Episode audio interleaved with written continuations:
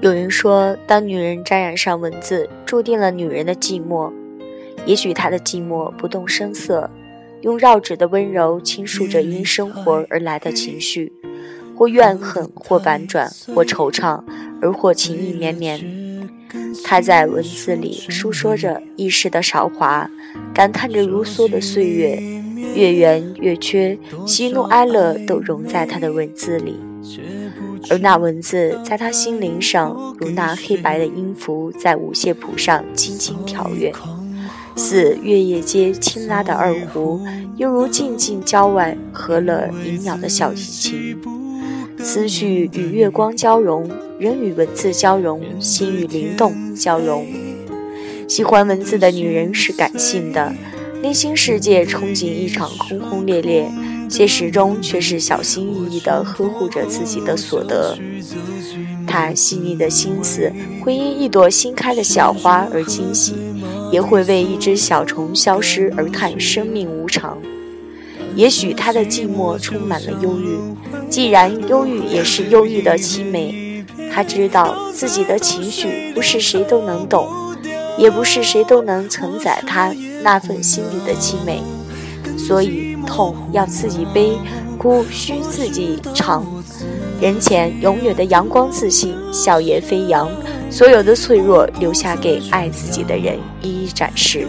然而最爱自己的终究只有自己罢了。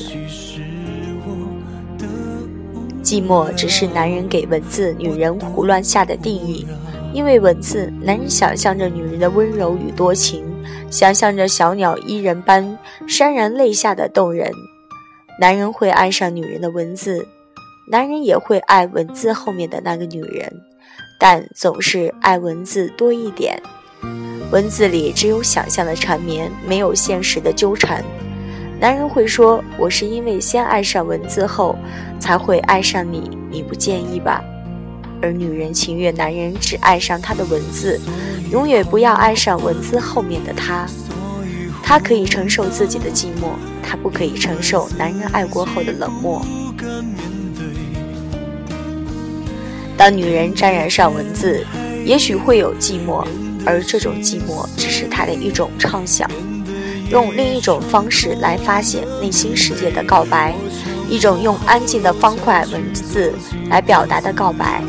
他可以在自己的世界里任意的畅游，也可以想象一场豪华的舞台，编导是自己，主角是自己，配角也是自己。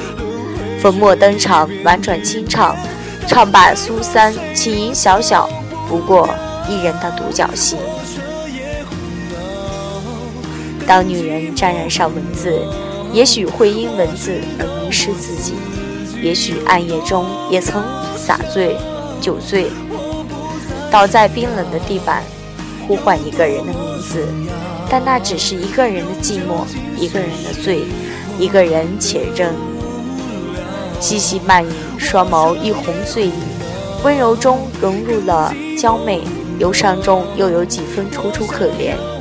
镜花水月，自是独自的寂寞与凄美。